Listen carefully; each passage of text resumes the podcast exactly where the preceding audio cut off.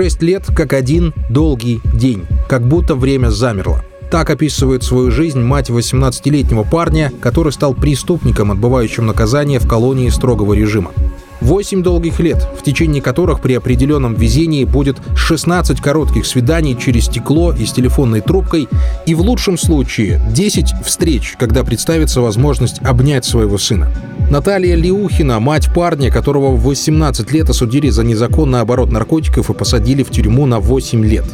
Раньше она руководила своим предприятием, а после того, как сын попал в заключение, оставила бизнес и занимается волонтерской и общественной деятельностью по профилактике разного рода зависимостей и помощью матерям, дети которых употребляют наркотики, либо отбывают наказание за их распространение и хранение. То есть вот представьте на секунду, что вы покупаете своему сыну обувь, и, а у него нога растет. И он тебе звонит и говорит, мама, ботинки малы. А следующее можно только через 4 месяца. Что происходит с тобой, вот когда ты ложишься спать? Ты просто плачешь. Плачешь, засыпая, плачешь, просыпаясь. И ты просто вот живешь и чувствуешь его там, за 6 лет. Вот. Меня зовут Наталья Леухина. Мой сын осужден за распространение наркотиков на 8 лет.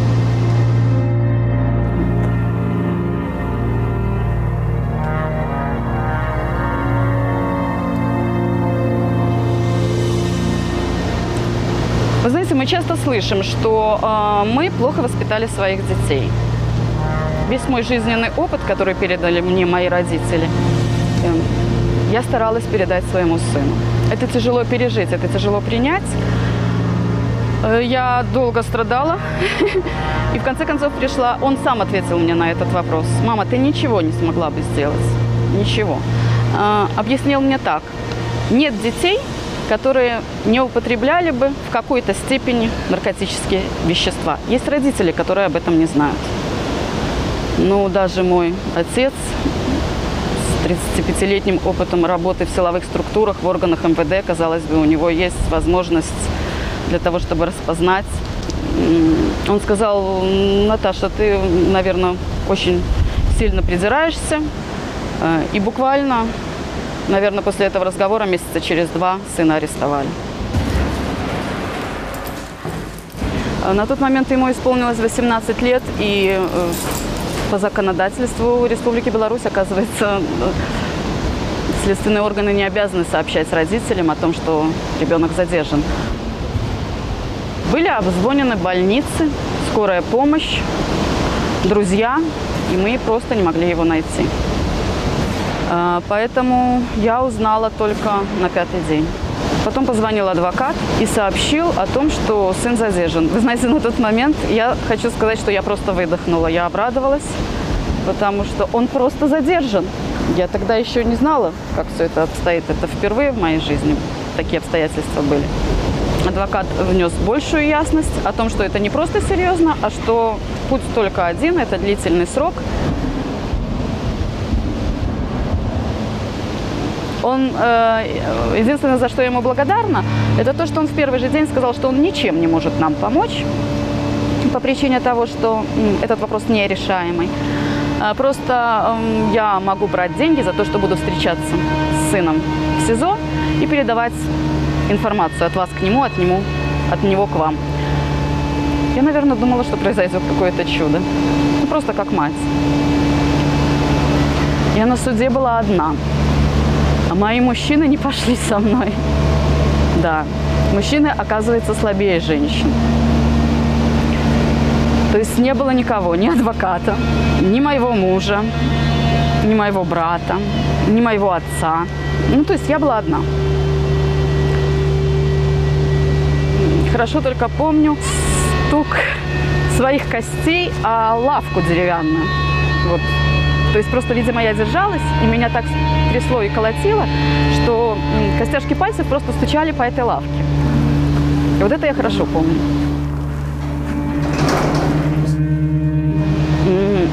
Цифру в 8 лет, вы знаете, она меня не подкосила, не убила, ничего. Такое ощущение, что ты как будто бы отстранился от горя. Ты отдельно, а горе отдельно. И поэтому, наверное, продержался. Знаете, я года полтора э, в эту комнату э, практически даже не заходила. Я просто не могла заходить. Я просто знала, что вот это комната сына, и он должен быть там. Я вот чувствовала, но его нет.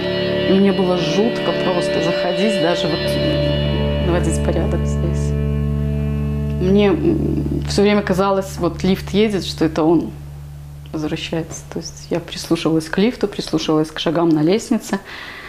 Эм, то есть я не верила, что его изолировали, и все, он не может открыть эту дверь. Когда-то э, курительные смеси, они продавались у нас в магазинах конфискат. Так вот, мальчишек, когда втягивали, им объясняли, что это вещество легально, показывали документ. Но когда стали э, включать эти формулы в запрещенные вещества, мальчишки, естественно, об этом не знали. Об этом знали силовые структуры и сразу выезжали на задержание, потому что они прекрасно понимали, что это э, вещество уже э, под запретом. А потребители или покупатели этого еще не знали. Они даже не пугались э, и добровольно соглашались предоставить, потому что они верили, что это вещество не запрещено. Э, демонстрировали эти сертификаты задерживающим органам силовых. Вот у нас же есть сертификат. Когда в Мексике или в Афганистане или в Иране задерживают э, вот контрабандистов, я недавно видела репортаж, на подводной лодке, там 7 тонн гашиша или кокаина, э, значит, и наш наркораспространитель. Вот я была на суде и вывозят сонного, спящего 15-летнего сопливого наркодилера. Но вы понимаете, это разные вещи. А сроки, что у тех, что у наших, одинаковые. Когда мне некоторые мамы сейчас называют цифру, когда я спрашиваю, когда у него конец срок, и у нее трясутся губы, и она говорит 20, 2028 год, или там 2029 год. Вы понимаете, у нас эти цифры не укладываются в голове. То есть что говорить, когда может, некоторые не доживают. У нас есть родители, которые уже умерли. Как можно строить планы, если можно до, не дожить до них. Вот, вот сообщение о том, что сколько положено количество длительных свиданий 2 и количество краткосрочных свиданий 3. И, естественно, они все все время мобилизованы и постоянно в стрессе находятся, чтобы их не лишили встречи с семьей, потому что как вид наказания используется решение свидания с родственниками. Это очень важно. Мы живем от передачи к передаче, от свидания к свиданию. Знаешь регламент исправительного учреждения. Ты полностью знаешь, что, перед, что нужно передавать, что нельзя передавать, собрать, развернуть, перепаковать, уложить, чтобы это все э, вкладывалось по весу, чтобы ничего не забыть, потому что если ты что-то забудешь, ты будешь потом переживать больше, чем твой сын осужденный. Вот этот вид наказания – от 8 до 15. А в некоторых случаях в 22 колонии есть и 17-летние сроки наказания, и 19-летние сроки наказания по нашей статье, да. А, он не соответствует тому преступлению, которое они совершили. А, принцип запретов, он не срабатывает. Я сама по себе прошла и этот этап. А, я скорее больше запрещала. Сейчас я поняла, нет, это не работает. Чем больше запрещаешь, тем больше хочется. И э, процесс исправления и признания вины, он никогда не придет, не будет его. Чему мы обучаем наших детей? Вот этот алкоголь можно. Папа наливает на Новый год себе бокал или стакан, это нормально. Но если ты покуришь марихуану, то тебя посадят на 10 лет. Даже в моей голове, взрослого человека, это не укладывается. Как это может уложиться в голове ребенка или подростка?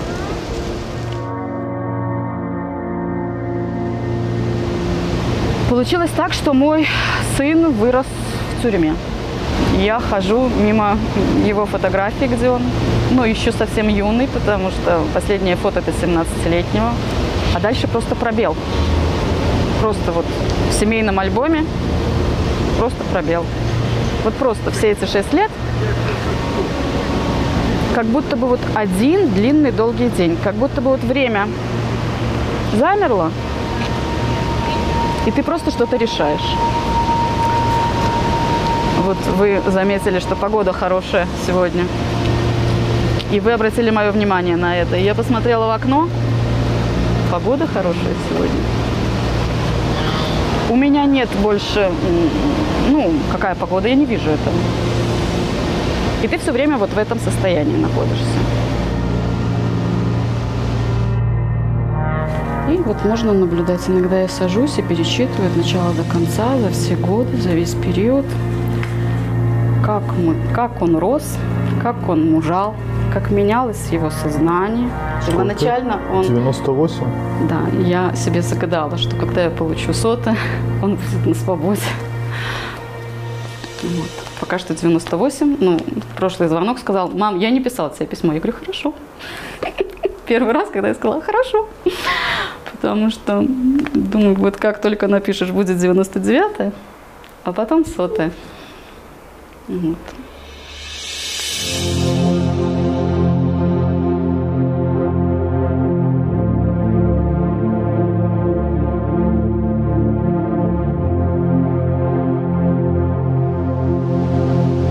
Когда вы предложили мне сняться в этом фильме, я поняла, что мне просто придется распорядить себя заново и поднять м, всю эту боль, которую я переживала и переживаю до сих пор.